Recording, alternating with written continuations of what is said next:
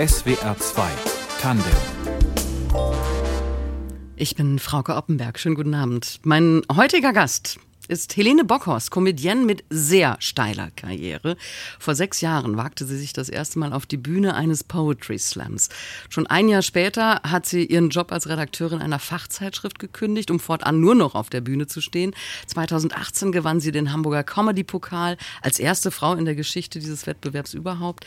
Es folgten weitere Nominierungen und Auszeichnungen, viele Auftritte in Mixprogrammen und im Fernsehen, mittlerweile zwei abendfüllende Soloprogramme, mit denen sie auf Tour war war bzw. ist und ihr Debütroman Die beste Depression der Welt. Helene Bockhaus, schönen guten Abend. Hallo. Also das alles, was ich da aufgezählt habe, wirklich in nur zwei Jahren wohlgemerkt. Und dabei sind Ihre Lieblingsthemen Versagensängste, missglückter Sex und andere Peinlichkeiten. Also sie scheinen auf der einen Seite sehr ehrgeizig und zielstrebig zu sein und dennoch äh, kann man über solche Selbstzweifel nur so reden wie sie, wenn man sie auch kennt. Wie passt das zusammen? Na, ich denke, das geht häufig Hand in Hand. Also wenn einem alles egal wäre, dann hätte man auch keine Selbstzweifel. Und gleichzeitig, wenn man so Zweifel in sich trägt, das kann natürlich auch dazu führen, dass man ein bisschen ehrgeiziger ist, weil man eben diese Bestätigung leider nötig hatte. Also die Zwe Selbstzweifel bringen sie erst in die in, in, in den in, ja in den Ehrgeiz hinein. Ja, da ist so ein bisschen die Frage, was zuerst da war, das Huhn oder das Ei. Also ich glaube, das verstärkt sich beides gegenseitig. Aber staunen Sie selber über diese sechs Jahre, die jetzt zurückliegen? Mm, geht so. Also ein Teil der Zeit habe ich ja auch leider vieles nicht machen können wegen der Corona-Einschränkungen. Und ja, das ist mir jetzt sehr im Gedächtnis geblieben vor allem. Aus Hamburg stammt mein heutiger Gast Helene Bockhorst, ist erfolgreiche Comedienne, lebt mittlerweile in Mannheim und hat unter anderem den Kleinkunstpreis Baden-Württemberg gerade gewonnen. Wenn Ihnen das vor zehn Jahren, Frau Bockhorst, jemand prognostiziert hätte, was hätten Sie dazu gesagt? Ja, hätte ich nicht geglaubt. Also vor zehn Jahren, da bin ich noch nicht mal ansatzweise auf die Idee gekommen, dass man Geld verdienen könnte mit Sachen, die jetzt nicht nur furchtbar sind. Also ich habe halt immer gedacht, ähm, ja, man muss die Zähne zusammenbeißen. Ne? Ich muss irgendwie eine tapfere Büromaus sein, damit ich irgendwann eine große Büromaus werde. Aber dass es sowas wie Kleinkunst gibt, da hatte ich überhaupt noch nie von gehört, ehrlich gesagt. Was haben Sie denn damals in Hamburg gemacht? Also wie sah Ihr Plan fürs Leben aus, wenn es den gab? Ja, zuerst habe ich studiert, also ich habe Journalistik und Kommunikationswissenschaft studiert und äh, dann habe ich vier Jahre in der Redaktion gearbeitet, in der Zeitschriftenredaktion. Und so wäre das wahrscheinlich einfach weitergegangen. Ne? Wie kam es denn dann dazu, dass Sie 2016 das erste Mal auf der Bühne eines Poetry Slams gestanden haben? Ja, ich habe schon immer gern Geschichten geschrieben. Also als ich jünger war, so im Teenageralter, da habe ich dann auch manchmal so Schreibwettbewerbe mitgemacht und gewonnen. Aber dann ist man irgendwann aus diesem Wunderkindalter so ein bisschen raus und ist auf einmal nicht mehr so interessant. Und dann habe ich halt geguckt, was kann man machen, wenn man gerne Texte schreibt, wo kann man sich mit anderen austauschen. Und ich hatte damals in Hamburg so eine Schreibgruppe, also es war einfach so privat organisiert, dass wir uns mit ein paar Leuten in ein Café gesetzt haben und unsere Texte ja miteinander besprochen und verbessert haben. Und dann hat mich die eine Teilnehmerin mal eingeladen, dass wir auf einen Poetry Slam gehen, erstmal als Zuschauer. Und dann habe ich das angeguckt. Also ich wusste vorher gar nicht, dass es das gibt überhaupt. Und wir waren dann da in, in Hamburg im Bunker. Das ist ja auch ein ziemlich großer Poetry Slam. Und die Stimmung war der Wahnsinn. Ich habe das gesehen, habe gedacht, Mensch, die lassen sich hier feiern bis zum geht nicht mehr. Aber im Grunde lesen die ja einfach nur eine Geschichte vor. Das könnte ich ja auch. Und so entstand dann die Idee, das auch wirklich mal zu versuchen. Sie haben aber vorher ernsthafte Texte geschrieben, also mit ernsten Themen, sagen wir mal. Ähm, ja. ernsthaft ist natürlich das, was Sie äh, dann gemacht haben, auch, aber es waren halt eben komische Texte. War Ihnen das klar, dass Sie ein humoristisches Talent haben? Nee, also ich glaube, eigentlich dieses Witze machen wollen ist eher aus einer Unsicherheit entstanden, weil ich die Stille so schlecht aushalten kann. Und ein Lachen ist ja auch immer so, seid ihr noch da, habt ihr mich noch lieb, gebt mir Bestätigung. Also ich habe das Gefühl, es ist viel einfacher, einen lustigen Text vorzutragen als einen ernsten. Und dann hat jemand einen ihrer Auftritte gefilmt und ins Netz gestellt. Und den wollen wir uns zumindest ausschnittsweise mal kurz anhören. Allmählich bekam ich Angst, dass Sex so ähnlich sein könnte wie Schlumpfeis. Ich hatte mir Schlumpfeis immer wahnsinnig lecker vorgestellt, aber nie welches essen dürfen, weil meine Eltern meinten, von den ganzen Farbstoffen würde mein Hautausschlag bestimmt nicht besser. Als ich mir irgendwann heimlich eine Kugel Schlumpfeis gönnte, war meine Enttäuschung groß. Das lag natürlich nicht am Eis, das Eis war vollkommen in Ordnung. Es lag daran, dass ich mich all die Jahre danach gesehnt und unrealistische Erwartungen aufgebaut hatte. Ihr versteht die Metapher hoffentlich. Eines Tages erbarmte sich dann doch noch ein tapferer junger Mann. Und wie ich feststellte, war Sex nicht wie Schlumpfeis, sondern wie Kartoffelsalat. Es gibt leckeren Kartoffelsalat, der mit viel Liebe handgemacht wird. Und es gibt Kartoffelsalat aus dem Supermarkt, den man schnell und unkompliziert bekommt und der ganz okay schmeckt. Und dann gibt es noch Kartoffelsalat, den irgendjemand sehr lange im Kofferraum seines Autos vergessen hat. Welchen Kartoffelsalat man erwischt hat, das weiß man leider erst, wenn man den ersten Löffel probiert hat. Helene Bockhaus bei einem Poetry Slam vor einigen Jahren in Hamburg und äh, dieses Video, Frau Bockhaus, ging viral. Hat, hat das wie viele Klicks wie, wie bisher? Oh, ich weiß es gar nicht. Ich habe irgendwann den Überblick verloren. Es hatte auf jeden Fall innerhalb von ein paar Tagen äh, ja sowas wie zwei Millionen Aufrufe oder so. Und dann habe ich gedacht, ich gucke da lieber nicht mehr hin. Da wird mir nur ganz komisch. Was hat das ausgelöst? Also bei Ihnen vor allen Dingen? Na, ich habe halt gemerkt, ähm, also sowas kann man ja nicht planen, sondern das ist ja auch ein bisschen Glück und ein bisschen Geschmack und ein bisschen Zeitgeist. Und als das Video so erfolgreich geworden ist, da habe ich schon gedacht, ah, okay, das gefällt jetzt vielen Leuten, was ich mache und anscheinend könnte ich damit auch meinen Lebensunterhalt verdienen. Und haben das dann auch getan. Also sie sind direkt los und haben gekündigt. Ja. Ja, tatsächlich habe ich auch danach noch eine Zeit lang mich ganz schön unter Druck gesetzt, weil an dem Tag, wo dieses Video entstanden ist, da hatte ich sogar überlegt abzusagen, weil da war ich ziemlich müde. Also ich habe da ja noch Vollzeit gearbeitet und bin nach Feierabend aufgetreten. Und ich war irgendwie kaputt und habe gedacht, ach, vielleicht lege ich mich auch schlafen. Und dann bin ich hingegangen und dann ist es so erfolgreich geworden, das Video. Und danach habe ich halt immer bei allem gedacht, okay, ich darf nichts absagen, ich muss mich da hinschleppen. Das könnte jetzt ja auch wieder eine Sache sein, die erfolgreich wird. Aber in echt passiert das einfach relativ selten. Aber was ein Glück, dass es passiert ist in dem ja, Moment. Ja, genau. Sie sind ziemlich einzigartig in der deutschen Comedy-Landschaft. Also Sie machen sich nicht über andere lustig, sondern stellen sich selbst und ihre Unzulänglichkeiten der Lächerlichkeit preis. Äh, Sie reden über Tabus wie Sex oder Depressionen und stehen dabei fast unbeweglich und scheinbar schüchtern auf der Bühne, wobei sie dann wieder ein, ja, zumeist doch sehr sexy Outfit tragen, also Glitzerleggings oder ähm, großgemusterte, eng anliegende Jumpsuits. Warum glauben Sie, sind Sie damit so erfolgreich? Also welchen Humorknopf beim Publikum haben Sie da gefunden? Ja, ich glaube, es ist halt gut, dass es ein Angebot ist. Ne? Ähm, für manche Leute ist es einfach nur lustig oder die schmunzeln so ein bisschen. Aber für manche Leute ist es auch ein Angebot, sich damit auseinanderzusetzen. Und ich sage halt nie, Menschen sind so oder du bist so, sondern ich rede ja nur über mich und sage, ja, ich habe das und das Problem und ich beobachte an mir, dass ich vielleicht hier und da inkonsequent bin oder dass ich sowas wie eine Heuchlerin manchmal bin. Und das ist eben ein Angebot für Leute dann zu sagen, ja, ich habe das auch, das ist zwar ein bisschen peinlich, aber ich habe das auch in mir. Und dann merkt man ja auch, dass man nicht so alleine ist damit. Und wenn man drüber lacht? Ja, das ist auch eine Befreiung, wenn man drüber lacht. Und für mich natürlich auch, ich stehe vor dem Publikum, ich zeige ja wirklich meine schlechtesten Seiten, meine schlimmsten Gedanken teilweise, auch wenn es Witze sind. Es steckt ja was Wahres immer drin. Und ich mache mich da ja wirklich nackig vor den Leuten. Und dann zu merken, die mögen mich trotzdem noch und die lachen darüber und es macht denen Freude, das ist halt was Schönes, ne?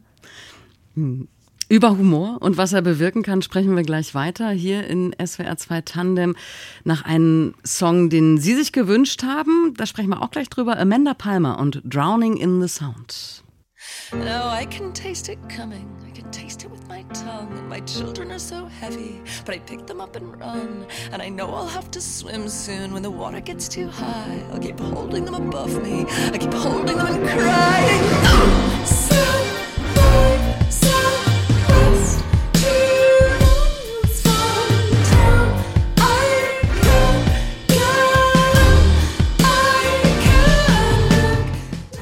Sie hören SWR 2 Tandem heute mit der Comedienne Helene Bockhorst, die sich den Song, den wir gerade gehört haben, gewünscht hat, Drowning in the Sound von Amanda Palmer.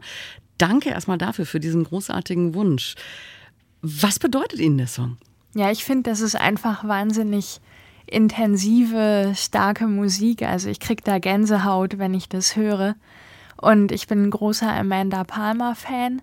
Also ich habe auch ihr Buch gelesen, ähm, wo es ja darum geht, dass man eben auch mal um was bitten darf, dass man Leute um Hilfe bitten darf, ähm, auch um das Verhältnis zu den Fans, dass man sich eben nicht scheuen muss, da ehrlich zu sein oder auch was anzunehmen von denen.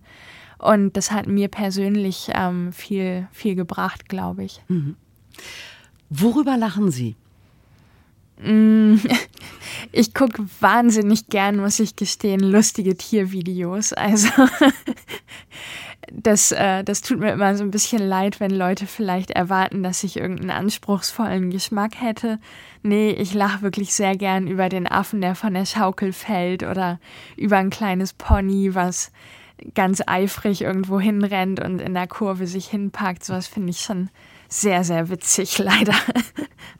Waren Sie vor Ihrer Karriere als Comedienne, die ja jetzt erst vor sechs Jahren begonnen hat, eigentlich auch der lustige Typ, der immer mal so eine witzige Geschichte auf Lager hat, um den sich auf Partys alle scharen, weil es da so amüsant ist? In meiner Wahrnehmung nicht. Also ich sehe mich natürlich nur von innen. Ich weiß nicht, wie das andere Leute wahrnehmen.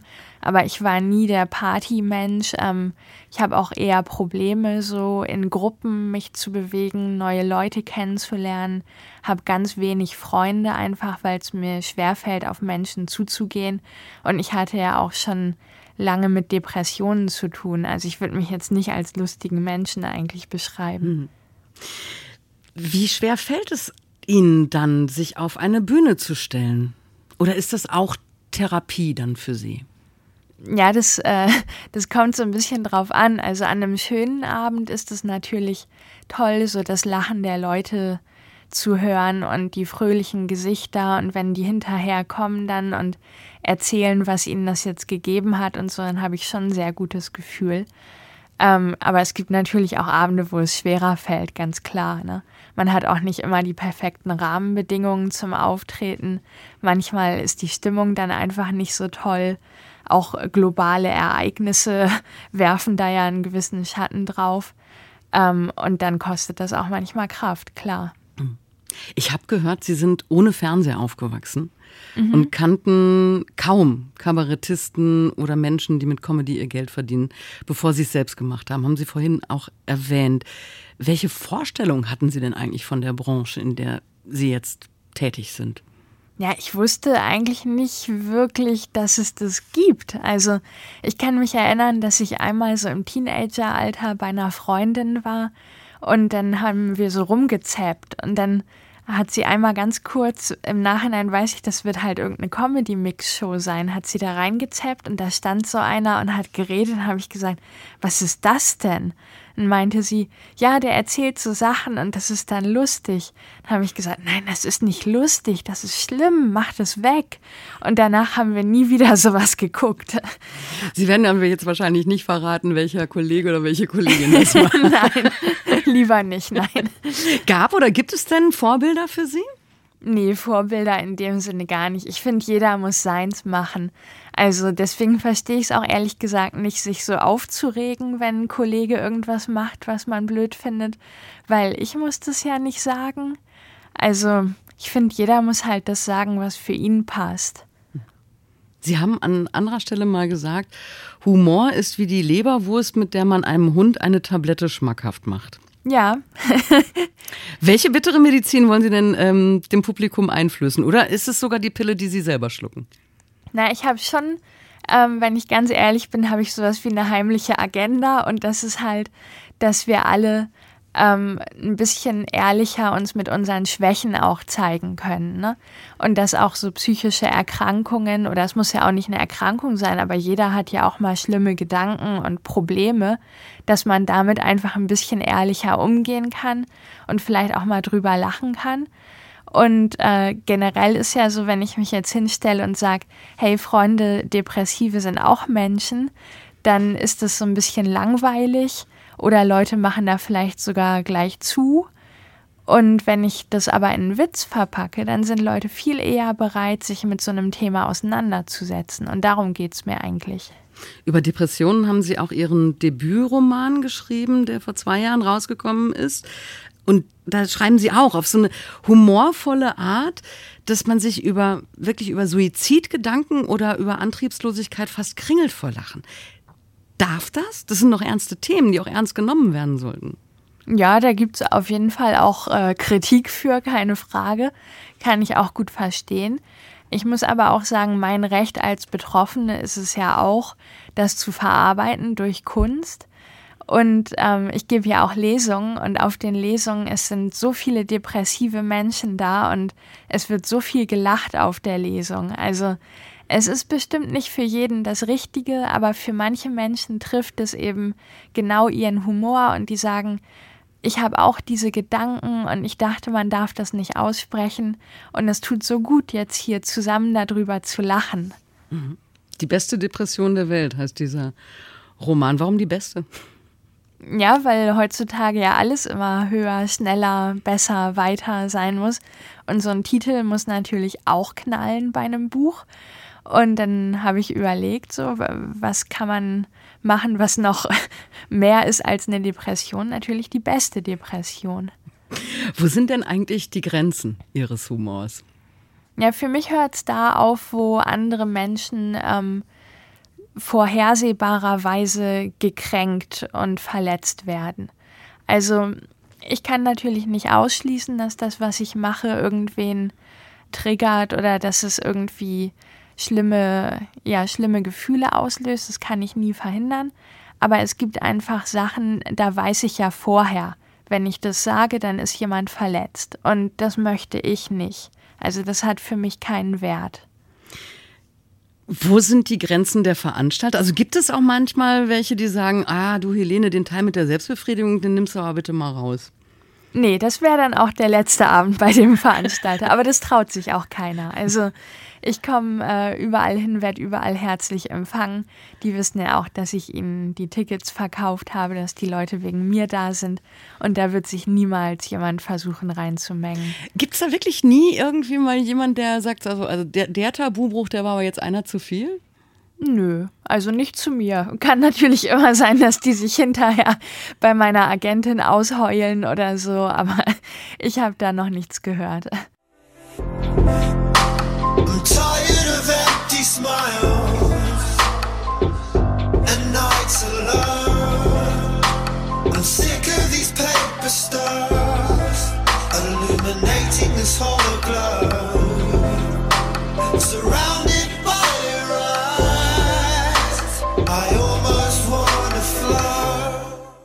Blinding von Jack Bob war das in SWR 2 Tandem. Auch das war Musik, die sich mein Gast heute Abend gewünscht hat, Helene Bockhorst. Jack Bob sagte mir bisher nichts, muss ich gestehen. Erzählen Sie was zu diesem Song, zu diesem Interpreten. Ja, ich bin auf dieses Lied gestoßen, ähm, weil ich mir so Videos angeschaut habe. Also ich mache selber ähm, Hula Hoop Dance und davon schaue ich mir gern Videos an und dann kriegt man eben auch viel vorgeschlagen, so ähm, Feuerspucker oder äh, Poi Dance und dieses Video ähm, Das zeigt so einen äh, etwas fülligeren Mann, der wahnsinnig sportlich mit so leuchtenden Poi in der Dunkelheit jongliert. Und das ist einfach super schön. Also der ja, man merkt richtig, dass der in so einen gewissen meditativen Zustand hineingerät und sich einfach dieser Bewegung so überlässt. Das ist sehr schön anzusehen. Was ist denn Hula Hoop Dance? Mm, naja, man hat einen Hula Hoop Reifen und ähm, es gibt so verschiedene Bewegungen, die man lernt, aber eigentlich geht es darum, äh, den Flow zu erreichen, also Flow-Zustand, wo man nicht mehr nachdenkt, sondern Musik anmacht und sich dem dann überlässt und dazu improvisiert. Und das gelingt Ihnen? Pff, naja, was heißt gelingen? Ne? Ich finde, man muss auch sich ein paar Sachen erlauben, in denen man scheiße ist, zumindest in seiner Freizeit. Ich glaube, ich könnte könnt keine dreimal mehr um meine Hüften schwingen. Sie sind äh, geboren und aufgewachsen in Hamburg, leben aber seit geraumer Zeit in Mannheim. Wie kam es dazu, dass Sie hierher gezogen sind? Ja, das war eigentlich der reine Zufall und dann bin ich hier kleben geblieben. Also ich habe nach einer Trennung einfach ähm, ja schnell woanders hingewollt und zwei befreundete Künstler hatten eine WG, wo ein Zimmer frei war. Und weil ich mich mit beiden gut verstanden habe, habe ich dann gesagt, okay, dann gehe ich jetzt übergangsweise mal in dieses dritte Zimmer rein. Wie lange ist übergangsweise bisher? Naja, ich hatte eigentlich gedacht, das ist so eine Sache für zwei, drei Wochen. Ich bin auch erstmal nur mit zwei Koffern dahin. Ähm, dann nach einem Jahr haben wir gesagt, okay, anscheinend ist es doch ein bisschen länger, gucken wir mal nach einer größeren und besseren Wohnung. Und jetzt ist es irgendwie dreieinhalb Jahre her und anscheinend wohne ich ja immer noch in Mannheim. Also wenn es ein Übergang ist, dann sehr langer. Wie kommen Sie denn als Nordlicht mit der Mentalität und Sprache klar? Ach ja, ähm, Sprache muss ich sagen, verstehe ich manchmal nicht so gut. Ich hatte auch schon Konfrontationen an der Fleischtheke im Supermarkt, wo ich jetzt wirklich nicht sagen könnte, worum es gegangen ist.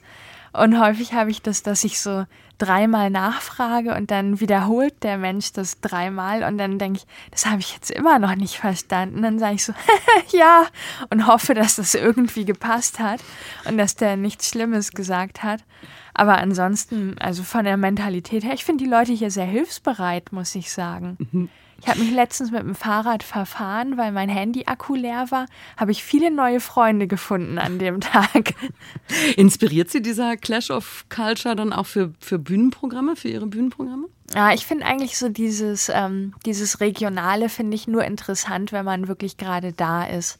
Also hier bei meiner Show in Mannheim oder ich hatte auch zwei Lesungen in Mannheim, da versuche ich auf jeden Fall dann auch was einzubauen, was ich von hier weiß. Ähm, aber ich fände es jetzt nicht interessant, wenn ich irgendwie in Hamburg dann bin und was von Mannheim erzähle, sondern ich versuche immer, mich auf die Stadt einzulassen, wo ich gerade bin und hole mir auch so ein paar Insider-Geschichten dann vom Techniker, vom Taxifahrer, vom Veranstalter und versuche da dann eher Humor draus zu ziehen. Sie kehren ja auch immer noch regelmäßig nach Hamburg zurück, weil Sie im Schmidtchen, einer Kabarettbühne, eine Show moderieren. Was ist das für eine Show? Warum ist Ihnen das wichtig, das weiterzumachen? Ja, die Show heißt Poetry Schlamassel. Also es ist ausdrücklich kein Slam, sondern ein Schlamassel. Es ist eine sehr chaotische Show mit Impro-Elementen. Ähm, die Teilnehmer wissen teilweise erst auf der Bühne, was sie für eine Aufgabe, Aufgabe haben, was sie erwartet. Und das ist eben das Schöne daran, dass da so viel spontane Komik entsteht und dass Leute sich auch mal ein bisschen anders zeigen können als mit einem vorbereiteten Text. Und wer, wer sind die Leute? Sind das dann auch Comedians, Comedians? Das sind manchmal Poetry Slammer, manchmal Comedians. Ich habe aber auch schon Musikkabarettisten, Musiker, alle möglichen kleinen Künstler da gehabt. Also es sind einfach Leute, die mir irgendwo auffallen und die mir gefallen und die ich dann überreden kann, dahin zu kommen. Wie gut sind Sie vernetzt? Mm, ja, das ist eine schwierige Frage. Ähm, mein persönlicher Eindruck ist, dass ich mich mit vielen Leuten gut verstehe. Ähm, ich, ich kann es schlecht vergleichen. Ne? Ich weiß nicht, wie viele Freundespunkte ich so in der Szene gesammelt habe. Aber also ist das denn wirklich so, dass man ähm, sich gegenseitig Tipps gibt in der Branche oder ist das auch so ein Wegbeißen und ein Konkurrenzkampf, weil in der nächsten Mixshow sind ja nur drei Plätze und den möchte ich haben und nicht der andere soll den kriegen? Nee, also böse Menschen gibt es überall, aber ich habe das eigentlich insgesamt sehr positiv erlebt ähm, dass Leute von Anfang an sehr kollegial gewesen sind. Und ich habe mir dann auch ein Beispiel daran genommen, natürlich. Ähm, wenn ich was toll fand, dann habe ich auch versucht, das so weiterzugeben. Also wenn ein Kollege von der Bühne kommt und kommt zu mir und sagt, hey, erschreck dich nicht, ähm, der Monitor ist ausgefallen, das klingt ganz komisch, dann bin ich ja super dankbar, dass der mich vorwarnt und dass ich das nicht erst auf der Bühne merke. Und natürlich, wenn ich umgekehrt mal so eine Erfahrung habe, dann sage ich auch dem, der nach mir dran ist, Bescheid oder warne irgendeinen Newcomer vor, wenn der vielleicht irgendwas nicht wissen kann. Nun sind Sie viel unterwegs. Sie haben ähm, viele Auftritte auch im Fernsehen. Hat man dann eigentlich immer so das nächste Programm schon im Kopf? Also ist man immer auch auf der Suche nach der nächsten Pointe, nach der nächsten Geschichte? Oder schalten Sie auch mal völlig ab? Also auf der Suche bin ich gar nicht, aber leider springt es mich immer so an. Und jetzt habe ich leider schon ähm, für mein nächstes Solo-Programm so viele Ideen und habe richtig Lust, das zu machen. Aber diese Saison muss ich halt noch das aktuelle Programm spielen. Und das nervt mich dann so ein bisschen. Ne? Ich will eigentlich ganz schnell immer weitermachen. Ähm, ich würde am liebsten jedes Jahr ein neues Programm machen, aber man muss ja auch immer dann die Plakate neu drucken, die Ankündigung, bla bla. Also es ist überhaupt nicht wirtschaftlich. Ähm, deswegen, ich muss noch ein bisschen durchhalten, bis ich das nächste Programm dann machen kann. Also ganz so schnelllebig ist die Branche dann doch nicht. Ja, leider, leider. Sie haben hier in Baden-Württemberg den Kleinkunstpreis gerade gewonnen, also den Kleinkunstpreis des Landes. Ähm, nicht Ihre erste Auszeichnung, aber wie wichtig sind solche Preise? Ja, ich habe mich schon gefreut. Und ehrlich gesagt, das war ja auch noch in der Pandemie, dass ich das erfahren habe. Also da hatte ich gerade überhaupt keine Live-Shows, kaum Einnahmen. Ähm, und dann hat er mich angerufen von diesem Arbeitskreis ähm, der Kleinkunstbühnen, ich weiß gerade die genaue Bezeichnung nicht, Landesarbeitsgemeinschaft der Kleinkunstbühnen oder so heißt es. Immer sehr naja, sperrige Titel auf jeden genau. Fall. Genau. Also wahnsinnig netter Mann hat mich angerufen und hat mir das gesagt, dass ich diesen Preis gewonnen habe. Und ich habe so gesagt, oh Gott sei Dank. Weil ich hatte das Geld halt echt nötig in dem Moment. Und klar ist es auch eine super schöne Anerkennung und Bestätigung. Sie hören SWR 2 Tandem. Die Comedienne Helene Bockhorst ist heute Abend mein Gast. Seit September vergangenen Jahres ist sie mit ihrem zweiten Soloprogramm auf Tour. Die Bekenntnisse der Hochstaplerin Helene Bockhorst. In der Ankündigung zu diesem Programm heißt es, alle anderen haben das Hochstapler-Syndrom, nur sie nicht. Sie hat wirklich nichts drauf. Frau Bockhorst, zweifeln Sie wirklich immer noch an dem, was Sie tun? Ja, total. Ich glaube auch nicht, dass es irgendwann aufhört. Also ich glaube, dass es ähm, natürlich sehr viel mit dieser Bühnensituation zu tun hat auch, ne, dass es immer wieder neu in Frage gestellt wird. Jeden Abend aufs Neue muss ich das Publikum auf meine Seite bringen. Und jeden Abend, bevor ich darauf gehe, denke ich, okay, ähm, bis hierhin hat es ja ganz gut geklappt, aber jetzt kommen sie drauf. So, heute Abend finden sie es raus, dass ich es eigentlich nicht drauf habe. Jetzt haben Sie vorhin schon gesagt, also die Bühne ist für Sie auch Therapie. Wie gehen Sie denn abseits der, des Rampenlichts mit diesen Selbstzweifeln um? Ja, ich ähm, bin in Therapie, also auch schon seit vielen Jahren. Ähm, ich glaube auch, dass zumindest ich damit in dem Sinne nicht fertig werde. Äh, also ich habe mir da einfach professionelle Begleitung gesucht, ja, und ansonsten versuche ich halt ähm, so ehrlich wie möglich zu sein und mir auch diese Gedanken nicht zu verbieten, weil ich glaube, wenn ich jetzt sagen würde, oh, ab heute bin ich ganz selbstsicher, ähm, nach so und so vielen Jahren muss man doch langsam wissen, wie es geht und muss sich mit allem sicher sein. Ich glaube, dann macht man sich nur noch mehr Druck. Mhm. Es gibt in jüngster Zeit viele Künstlerinnen und Künstler, auch sehr viele aus dem Comedy-Bereich, die ihre Depression offen gemacht haben, die da sehr offen auch mit umgehen. Tut sich da gerade was? Ja, ich denke schon, dass sich da einiges getan hat.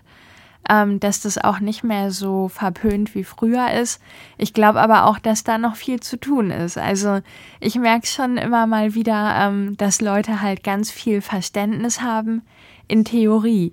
Aber in dem Moment, wo sie dann auch nur den allerkleinsten Nachteil daraus haben, dass jemand eine Depression äh, hat, sagen wir, ich gebe irgendwas einen Tag zu spät ab, ich bin mal einen Tag nicht erreichbar, weil es mir nicht gut geht, da ist es halt dann doch mit dem Verständnis ganz schnell vorbei. Okay.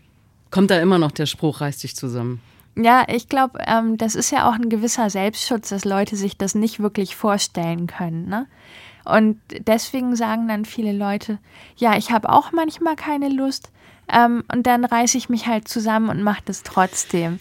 Und mir fällt es ja auch nicht so leicht, morgens aufzustehen, aber ich mache das dann einfach, weil die eben so ihre kleinen äh, Befindlichkeiten damit gleichsetzen, wenn jemand eine Depression hat. Und das darf das man eigentlich nicht, nicht gleichsetzen. Mhm. Also ist es noch viel zu tun. Ja, vielleicht kann man das auch gar nicht schaffen, dass man das Leuten wirklich begreiflich macht. Aber ein Anfang wäre ja, dass man andere Leute so sein lässt, wie sie sind und nicht immer versucht, ne, mit Kopf hoch und lach doch mal und so, die irgendwie hinzubiegen. Sie haben es vorhin schon gesagt, also in den vergangenen Jahren, äh, ja, mittlerweile sind es zwei Jahre, äh, hat Corona vielen Künstlerinnen und Künstlern wirklich ordentlich in die Suppe gespuckt und nun ist es eigentlich, denkt man so im Grunde vorbei und dennoch ähm, klagen weiterhin Künstlerinnen und Künstler, dass sie ihre Konzerte, ihre Theater, ihre Comedy-Shows einfach nicht vollkriegen, oft auch absagen müssen, mangels Nachfrage nach Tickets. Also nach Corona ist das Publikum irgendwie noch, ja, noch nicht wieder bereit, scheint es so. Ähm, nur die ganz großen Festivals ziehen noch ausreichend Menschen. Wie, was merken Sie von, von dieser Müdigkeit des Publikums? Ja, also ausverkauft war ich jetzt auch nirgendwo mehr. Vor der Pandemie waren halt häufig Termine ausverkauft oder fast voll. Und jetzt ähm, habe ich schon einige Städte dabei, wo der Vorverkauf schleppend läuft. Ich denke, die Leute müssen erstmal das Vertrauen wieder zurückgewinnen, sind auch genervt davon, dass Sachen so oft verschoben oder abgesagt wurden. Und deswegen habe ich aber auch gesagt, ähm, wenn es irgendwie geht, ich ziehe jeden Termin jetzt durch. Und wenn ich da mit 30 Leuten sitze, dann ist es so, dann habe ich mit 30 Leuten einen schönen Abend, aber das ist mir lieber, als diese 30 Leute nochmal zu enttäuschen, ne? auch wenn ich da vielleicht nichts dran verdiene. Die Bekenntnisse der Hochstaplerin Helene Bockhaus, das ist das aktuelle Programm. Worum geht es darin? Ja, es geht eben darum, wie man sich so durchs Leben mogelt in eigentlich allen Bereichen und wie wir alle immer mal wieder zu Notlügen greifen, auch zu uns selber nicht richtig ehrlich sind und eben ja um Selbstzweifel, die Angst vor dem Scheitern und diesem großen Wunsch, den wir glaube ich alle haben, mal irgendwas so richtig unironisch und überzeugt zu machen und sich dabei auch noch gut zu fühlen. Wo und wann man sie mit diesem Programm in den nächsten Monaten sehen kann, das äh, erfährt man auf ihrer Internetseite. Tickets gibt es also für viele Aufführungen noch. Also kaufen und hingehen und sich ähm, dann köstlich amüsieren. Helene Bockhorst war heute Abend zu Gast in SWR 2 Tandem. Vielen Dank dafür. Ja, ich habe zu danken. War sehr schön. Danke. Redaktion der Sendung hatte Martina Kögel und für die Technik war Christina Rieger verantwortlich. Ich bin Frauke Oppenberg. Machen Sie es gut.